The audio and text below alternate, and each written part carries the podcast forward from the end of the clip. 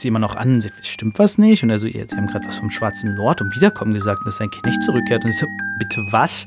Also darüber macht man keine Witze, warum sollte ich so einen Blödsinn sagen?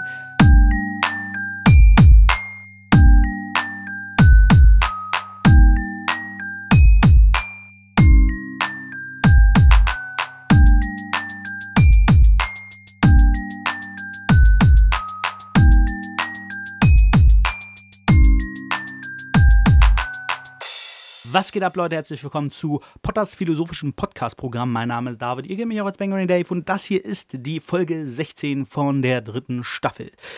Heißt Harry Potter und der Gefangene von Azkaban, Kapitel 16 mit dem wunderschönen Namen Professor Trelawneys Vorhersage. Im Original Professor Trelawneys Prediction. Eins zu eins übersetzt. Was soll man da auch anderes machen? Ne? Genau, wir sind äh, kurz nach dem Finale, beziehungsweise eine Woche nach dem Finale, beziehungsweise steht drin, eine Woche schwebte Harry auf Wolken. Aber dann ging die Realität wieder los. Ob wir genau eine Woche danach sind, weiß ich nicht. Es wurde auf jeden Fall ein schöneres Wetter in dem beschaulichen Hogwarts. Und ja, man hätte draußen Koboldstein spielen können oder der Krake im See zu schauen. Aber nein, es war Prüfungszeit. Prüfungszeit heißt Stress pur.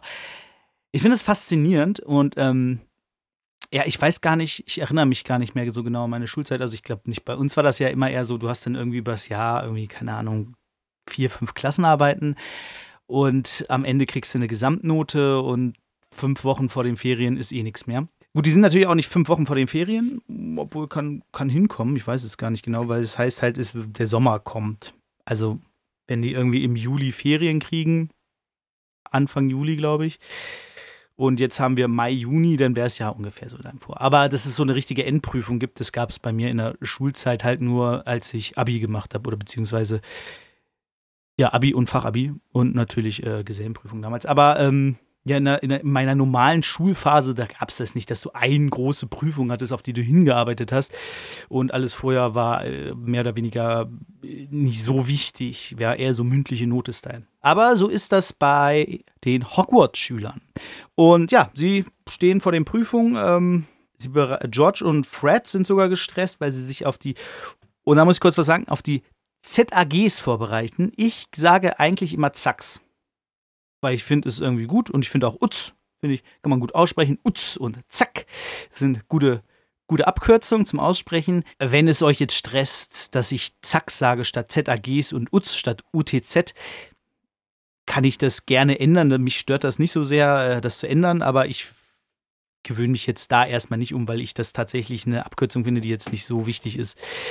Das ist halt, ähm, als wenn du LOL sagst oder LOL. So, das ist Geschmackssache, würde ich sagen. Da ist die Abkürzung jetzt nicht so wichtig. Weil jeder weiß eigentlich, der sich mit dem Thema beschäftigt, was es bedeutet. Die ZAGs, also ZACs, sind der Zaubergrad im Deutschen und die UTZ, UTZs sind unheimlich toller Zauberer. Äh, da habe ich schon am Anfang relativ gehört, dass das in meiner ersten Staffel, dass das eine ziemlich blöde Übersetzung ist, denn UTZ steht im Original nicht für natürlich nicht unheimlich toller Zauberer, sondern für Newt. Und Newt ist ja auch äh, ein Lurch.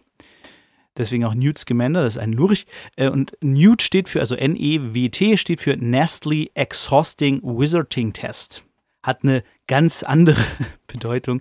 Und die ZAGs im Original sind Owl, also wie Eule, O wie L, Owl, und heißt Ordinary Wizarding Level. Das sind die Übersetzungen im Original im, haben sie Zaubergrad halt mit ZAG abgekreuzt und ähm, ja, Utz finde ich auch schon wieder so ein bisschen so leicht albern, wie zum Beispiel die, die ZAG-Noten, die wir kriegen, später sage ich immer ZAG, die Zack-Noten, die wir später kriegen mit T für Troll, was so ein bisschen wieder irgendwie so ein bisschen auf die Arroganz der, der, der Zauberer ähm, schließen lässt, dass die andere magische Wesen als das Dümmste nehmen, was es als Note gibt. Das ist so ein bisschen hart arrogant, finde ich. Und ähm, genau, und Utz ist halt unheimlich toller Zauberer. Ja, weiß auch nicht, klingt irgendwie ein bisschen blöd. Ist ein bisschen wie, wie sehr hohes Tier beim, beim Zauberkammern. Was ich aber schon wieder lustig finde, weil irgendwie so ein Ministerium zu haben, das einen Grad hat, also das eine Auszeichnung hat, das heißt unheimlich, äh, unheimlich hohes Tier, finde ich ganz ähm, Nee, sehr, sehr hohes Tier oder so, ne? Weiß gar nicht mehr ganz genau, was es war. Aber ja, unheimlich toller Zauberer. Weiß ich nicht, ob das eine ein Ministerium, das sich halbwegs ernst nimmt, so geben würde. Aber egal. Percy macht auf jeden Fall, bereitet sich auf seine Utze vor und die Weasley-Zwillinge auf ihre Zacks, weswegen selbst die gestresst sind. Und Percy ist ja sowieso meistens am Durchdrehen, denn Percy will sich im Zauberministerium bewerben nach der Schule und da braucht er natürlich die Bestnoten. Ron und Harry kriegen dann natürlich auch irgendwann ihre Prüfungsdaten, ähm, also die kriegen so Unterlagen, wo drauf steht, wann sie welche Prüfung haben. Und da wirft Ron einen Blick auf Hermines Prüfungsplan und der ist ein bisschen weird, denn sie hat um 9 Uhr Arithmatik und um 9 Uhr auch Verwandlung am Montag und um 13 Uhr Zauberkunst und um 13 Uhr alte Runen. Das findet Ron etwas seltsam, fragt sie, ob da alles stimmt und sie sagt, ja, stimmt alles. Wo ich mich frage, das kommt doch gar nicht hin. Also, ich würde es verstehen, weil Hermine ja irgendwie alles gleichzeitig macht. Wie sie immer das auch schafft, wissen wir nicht. Aber es müsste ja eigentlich heißen: 9 Uhr Arithmatik, 9 Uhr Wahrsagen und 13 Uhr alte Runen und 13 Uhr pflegemagischer Geschöpfe. Also die, die verschiedenen Wahlfächer müssten ja parallel laufen. Weil Zauberkunst ist ja, äh, Verwandlung und Zauberkunst sind ja Fächer, die müsste sie so oder so um diese Uhrzeit prüfen, egal was sie gewählt hat. Das finde ich ein bisschen seltsam. Aber da kommen wir, wie gesagt, später noch zu bei diesem, bei der Auflösung von Hermines, Hermines Leben im dritten Jahr. Dann kriegen sie, während sie lernen, im Gemeinschaftsraum einen Brief von Hagrid, in dem steht, wann die Berufungswandlung ist und sie ist an ihrem letzten Prüfungstag. Und sie bringen den Henker mit zur Berufung, was alle ein bisschen denken, kann doch nicht deren Ernst sein. Also du bringst doch keinen Henker mit zu einer Beruf, also weißt du, du, du führst eine Berufungsverhandlung ja auch nicht im Knast durch oder so. Es ist ja, es ist ja schon vorprogrammiert, worauf das hinausläuft, wenn der Henker da mit bei ist. Das ist ein bisschen seltsam. Ähm, aber bei Zauberern vielleicht auch gar nicht so seltsam, weil die zahlen ja zum Beispiel keine Reisekosten. Also die werden sich ja da irgendwie nach Hogsmeade apparieren und dann zu Fuß nach Hogwarts laufen und müssen jetzt nicht irgendwie ein Zugticket oder Benzinkosten einplanen und sagen, ja, wenn wir einen mehr dabei haben, wird es teurer, also lassen wir den zu Hause, sondern es ist ja kostenfrei für die zu reisen. Also denke ich mal, dass ob der Henker jetzt dabei ist oder nicht, macht nicht so einen großen Unterschied im Aufwand. Aber jetzt einen neuen Termin zu suchen und dann nochmal zu sagen, ja, dann wird er dann und dann, das wiederum würde ja einen weiteren Schritt, wo dann wahrscheinlich auch jemand vom Ausschuss mit muss und so, ähm, also würde quasi da die Kosten erhöhen, weil der Ausschuss reisen müsste und nicht an seinem normalen Arbeitsplatz wäre und so. Das wäre ja dann vielleicht ein bisschen, deswegen vielleicht gleich der Henker. Das ist natürlich kein gutes Zeichen für die Berufung. Dann sagen sie, oh Mann, wir können nicht mal zu Hagrid hin, weil er immer noch, weil der Tarnumhang immer noch im Versteck ist, also im Geheimgang. Dann beginnt die Prüfungswoche. Verwandlung war so medium gut. Sie mussten eine Teekanne in eine Schildkröte verwandeln, was ich krass finde für Drittklässler aus etwas Totem, einem toten Objekt, einer Teekanne etwas Lebendiges zu schaffen, eine Schildkröte, finde ich schon krass. Also zumindest gehe ich mal davon aus, dass die Schildkröten dann lebendig sind, weil sonst wäre es ja wirklich nur Teekanne, Schildkröten, ja, weiß nicht. Also ich kann mir schon vorstellen, dass es durchaus lebendige Schildkröten dann am Ende waren. Äh, bei Flitwick hatten sie Aufmunterungszauber, wie angedeutet von Flitwick Hermine gegenüber. Dabei, ich glaube, das habe ich das letzte Mal falsch erzählt, dabei hat Harry Ron etwas zu sehr aufgemuntert und der musste hysterisch lachen, dass man ihn erstmal zum Abkühlen rausstellen musste, damit er selbst die Prüfung ablehnen konnte. Ähm, ja, ob das jetzt gut oder schlecht ist, weiß man nicht. Die nächste Prüfung war in Pflege magischer Geschöpfe. Das war vermutlich die entspannteste Prüfung, denn Hagrid hat gesagt, wenn die Flabberwürmer am Ende der Stunde noch leben, habt da alle, habt da alle eine Eins. habt da bestanden. Ja, die drei, äh, die vier nutzen das natürlich wieder, um ein bisschen zu quatschen und Hagrid erzählt so ein bisschen von Seidenschnabel und alles.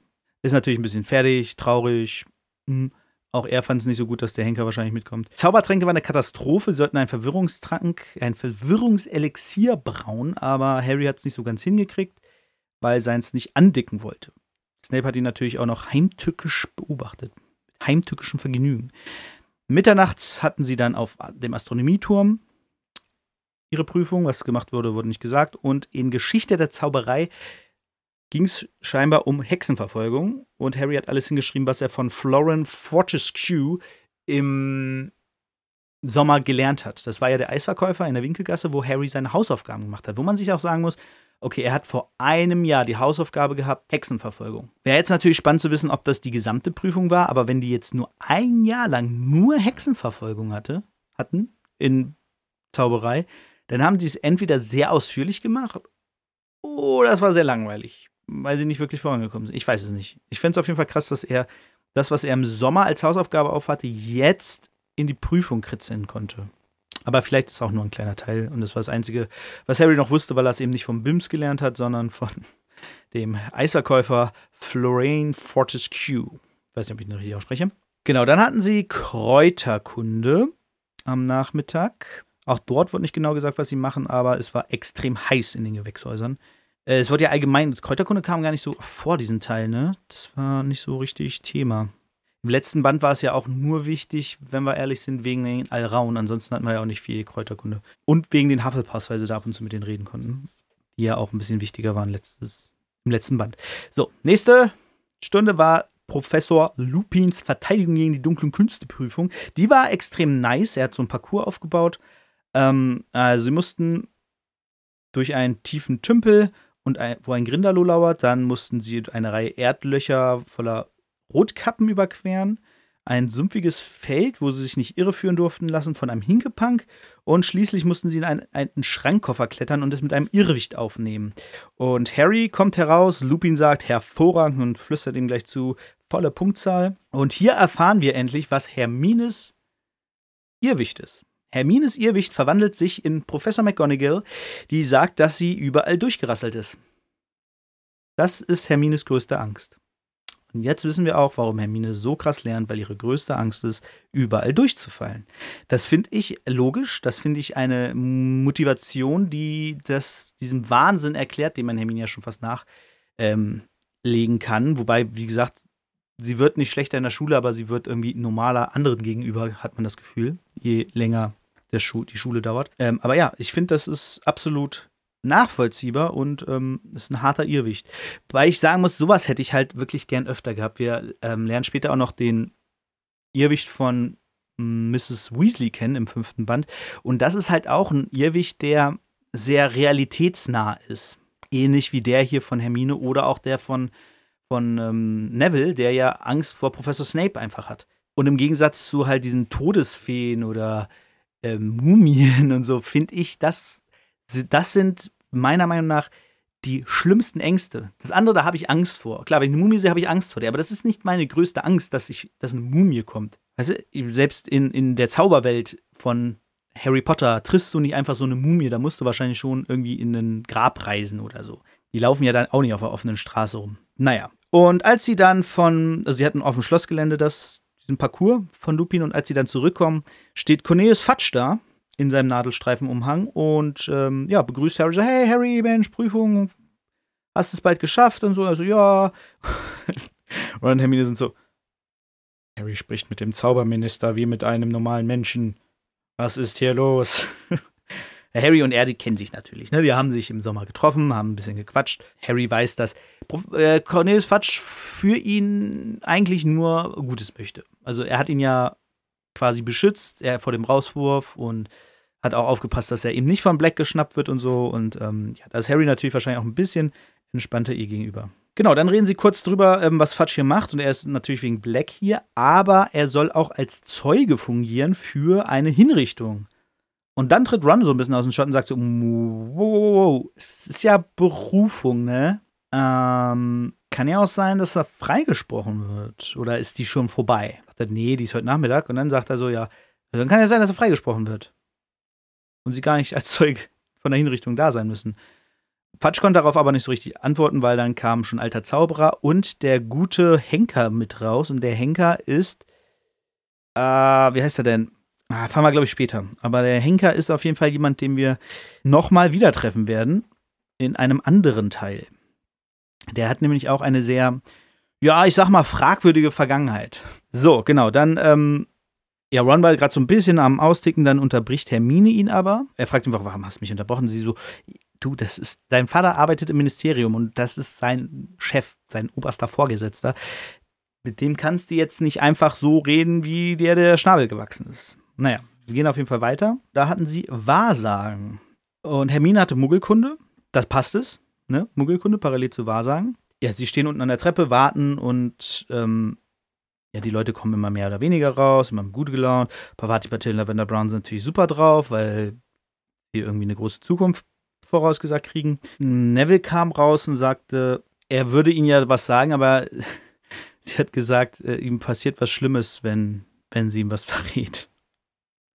Mh, okay. Dann ist Ron dran und Ron meinte dann, als er runterkommt, ja, ich habe mir irgendwas ausgedacht. Ich habe da drin nichts gesehen. Die müssen in, also die Aufgabe ist, sie müssen in die Glaskugel gucken und irgendwas voraussagen. Und Ron meinte dann, ja, er hat sich irgendeinen Scheiß ausgedacht. Ähm, er glaubt aber nicht, dass sie es überzeugend fand. Dann ist Harry dran. Und er geht hoch und auch er guckt rein, sieht nichts, denkt sich, ähm, ja, ich denke mir auch irgendwas raus. Und dann sagt er, äh, ich sehe da, ja, ich sehe da irgendwie was drin. Und ähm, ja, was ist das? fragt sie und sagt er, ein Hypogreif. Und aha, es geht vielleicht um das Zauberministerium und den Hypogreifen. Also, ja, das kann sein. Und ja, und er sagt, ja, der hat aber noch seinen Kopf. Und dann sagt sie, ja, bist du sicher, dass er nicht da irgendwie eine Gestalt mit einer Axt ist, der den abschlägt? Und so, nee. Kein Blut, kein Wein der Hagrid? Und nee. Harry so voll Piste. Nein, da ist nix. Und ja, dann sagt sie, hm, enttäuschend. Ja, denkt sich, ja, komm, fuck off. Dann will er rausgehen und plötzlich sagt sie in einer lauten, rüden Stimme, es wird heute Nacht geschehen. Und Harry so, äh, was, bitte, wie? Und in einem ganz anderen Tonfall, als sie sonst redet, sagt sie folgende Worte. Der schwarze Lord ist einsam, von Freunden und Anhängern verlassen. Sein Knecht lag zwölf Jahre in Ketten. Heute Nacht vor der zwölften Stunde wird der Knecht die Ketten abwerfen und sich auf den Weg zu seinem Meister machen. Mit seiner Hilfe wird der schwarze Lord erneut die Macht ergreifen und schrecklicher herrschen denn je. Heute Nacht vor der zwölften Stunde wird der Knecht sich auf den Weg machen, zurück zu seinem Meister. Und Harry guckt sie an, denkt sich, äh, was? Und dann wacht sie so aus, auf wie aus, ne, aus einer Trance, sie wirkt auch wie ein Trance und meinte, ja, ich muss wohl eingedöst sein und sie so, er guckt sie immer noch an, sie, stimmt was nicht? Und er so, sie haben gerade was vom schwarzen Lord und Wiederkommen gesagt, dass sein Knecht zurückkehrt und ich so, bitte was? Also darüber macht man keine Witze, warum sollte ich so einen Blödsinn sagen? Und ja, sie beharrt darauf, dass sie weggedöst ist und Harry geht runter und denkt sich, was zum Kuckuck? Dann will sie das äh, den anderen im Turm erzählen, aber äh, ja, Hermine und Ron sind schon ein bisschen traurig und sagen, ja, äh, Hagrid hat verloren, sein Schnabel wird geköpft bei Sonnenuntergang. Er hat auch einen kleinen Brief geschrieben. Er hat geschrieben, kommt nicht hier runter. Daraufhin ähm, wollen sie natürlich unbedingt runtergehen und ähm, Harry sagt, Mist, dass ich meine Tarnnummer nicht habe und dann sagt Hermine, wo ist der? Und äh, bei der Hexe, ich habe ihn da versteckt wegen Snape und so. Ich kann da nicht hingehen, sonst wenn Snape mich da wieder sieht, dann äh, habe ich echt ein Problem. Und dann sagt sie, stimmt, aber wenn ähm, ich kann gehen. Wie geht der auf? Und dann sagt sie, musst du in den Buckel tippen und Descendium sagen. Und dann verschwindet Hermine und holt den Umhang. Und als sie wiederkommt, sagt Ron zu ihr, Hermine, ich weiß nicht, was neuestens in dich gefahren ist. Erst vermöbelst du Malfoy, dann marschierst du bei, bei Professor Trelawney einfach raus, dem Unterricht, und äh, guckt sie so ganz total so an. Und Hermine fühlte sich dabei offensichtlich geschmeichelt. Naja, sie machen sich also abends auf den Weg. Wieder in der leeren Kammer neben der Eingangshalle haben sie sich nach, der, nach dem Essen versteckt und haben den Umhang. Dann geht noch ein Pärchen durch und das, als sie hören, dass es weg ist, gehen sie auch raus und tippeln los Richtung Hagrid. Als sie dort ankommen, ist Hagrid so ein bisschen, oh Mann, sollte doch nicht kommen. Und sie, ja, aber wir können dich ja nicht allein lassen. Und dann ist er doch ganz froh, dass sie da sind und quatschen so ein bisschen ähm, und sagen so, ja, komm, warum schneidet sie nicht los? Und er, ja, habe ich überlegt, geht aber nicht. Ja, quatschen sie so ein bisschen. McNair, genau, Henker McNair. Ein alter Kumpel von Malfoy. Könnt ihr euch vielleicht schon denken, woher man den kennt, aber wie gesagt, er wird später nochmal namentlicher in anderen Situationen vor Ort sein und erwähnt. Ja, ja. Genau, Dumbledore kommt mit runter. Hat er ihm versprochen, er will bei Hagrid sein, wenn es passiert. Und dann sagen sie, wollen auch da bleiben. Nein, nee, wenn Dumbledore und Fatsch euch hier sehen und gerade dich, Harry, das gibt nur riesen Ärger, haut mal bitte ab. Und dann will Hermine eine Teekessel holen und sagt äh, plötzlich Ron, ich, das gibt's nicht, es ist Kretze. Was redest du da? Und plötzlich ist Kretze wieder da. Und er hat sich bei Hagrid offenbar versteckt oder ist da irgendwie untergekommen, wie auch immer. Und Ron will ihn beruhigen, aber Kretze ist in, in Aufregung. Also Kretze will weg. Kretze hat keinen Bock und Ron kann ihn nicht halten. Plötzlich kommen Fudge und McNair und äh, Dumbledore und der vom Ausschuss. Und ja, dann gehen sie hinten raus, verstecken sie unterm Umhang und äh, schleichen sich von Hagrid weg wollen aber eigentlich nicht, wollen bei ihm bleiben und so sagen, nee, nee, haut ab jetzt, reicht, ihr sollt keinen Ärger kriegen, ab, ab, ab. Und dann gehen sie die, den Hang hoch, also ich weiß gar nicht den Hang, aber sie gehen auf jeden Fall so ein bisschen weg vom Dings. Sie sehen aber noch die Hütte mehr oder weniger. Und Ron bleibt stehen, weil Kretze keine Ruhe gibt und er kann ihn irgendwie nicht fassen und in der Tasche will er auch nicht bleiben und Ron ist richtig genervt von ihm. Also sie sehen es nicht direkt, also sie sehen vielleicht seine Hütte von vorne, aber nicht von hinten, aber sie sind so ein bisschen noch in Sichtweite von der Hütte, aber halt schon ein bisschen mehr Richtung Schloss, aber vermutlich sehen sie nicht, was hinten los ist. Denn sie hören nur das Surren einer dumpfen, aufschlagenden Axt. Und dann sagt Harry, äh, Hermine zu Harry, sie haben es wirklich getan. Ich kann es nicht fassen, sie haben es getan. Ja, das war das äh, 16., 17. Kapitel. Ist 16. ja. Und wir, ähm, ja, Seidenschnabel ist tot. Prüfungen sind bestanden und äh, eine weirde Voraussage von Professor Trelawney, dass ein Knecht seine Ketten abwirft und zu seinem Meister zurückkehrt. Man könnte jetzt natürlich denken, dass dieser Knecht Sirius Black ist.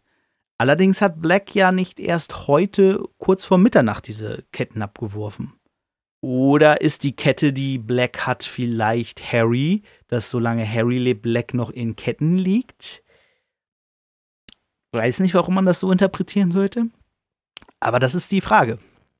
Wer ist dieser Knecht, der zu Voldemort zurückkehren will? Und ist die Prophezeiung überhaupt echt? Das ist ja auch eine Sache, ne? man weiß es ja nicht, aber es war scheinbar, ähm, so wie Harry es verstanden hat, eine richtige Prophezeiung.